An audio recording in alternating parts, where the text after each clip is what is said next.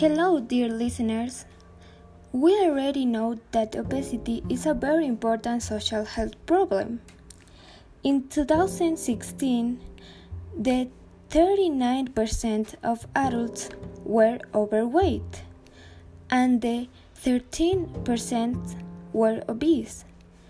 There were more than 340 million children and adolescents from 5 to 19 years old with overweight or obesity. We cannot even imagine now how many people have these problems. We know that these problems have become more serious because many people feel ashamed of their bodies and prefer to keep eating to avoid thinking. The real question is why are people obese? How, how can we prevent it? And why do people feel ashamed of their bodies? Here are some reasons.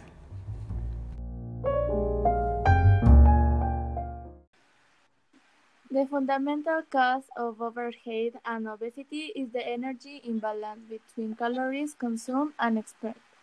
Limit the consumption of foods that are rich in sugars and fats. You can check if the, if by looking at the level of the products you eat. For example, some cereals are rich in fiber but also rich in sugars. Eat fruits and vegetables several times a day as well as legumes, whole grains and nuts. Do frequent physical activity, about 16 minutes a day for young people and 150 minutes a week for adults. In the case of a weight of a high degree of obesity, it is recommended to start by walking 30, min 30 minutes a day at a brisk pace. Stop smoking is associated with many diseases, but also with weight gain.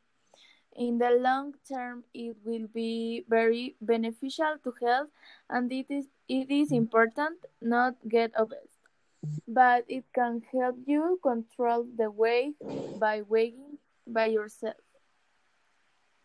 You know the damage you cause to everyone by not waiting to eat or overeat or vomit. You know the damage you do to yourself by waiting to be a model or drown your sorrows in food. By waiting to be some you are not, by not accepting yourself as you are. By looking in the mirror and crying while you are depressed because you do not have the perfect body, but what you don't know is that you are perfect. If you want to look like that, you have to do something, but as long as it is healthy.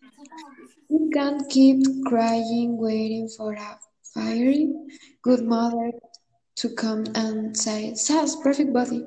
You have to make an effort.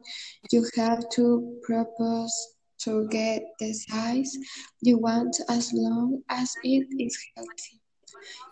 It doesn't affect you and it doesn't worry the others. Be aware of the damage you are doing to yourself and start changing. Your health is not a game, your life is not a joke.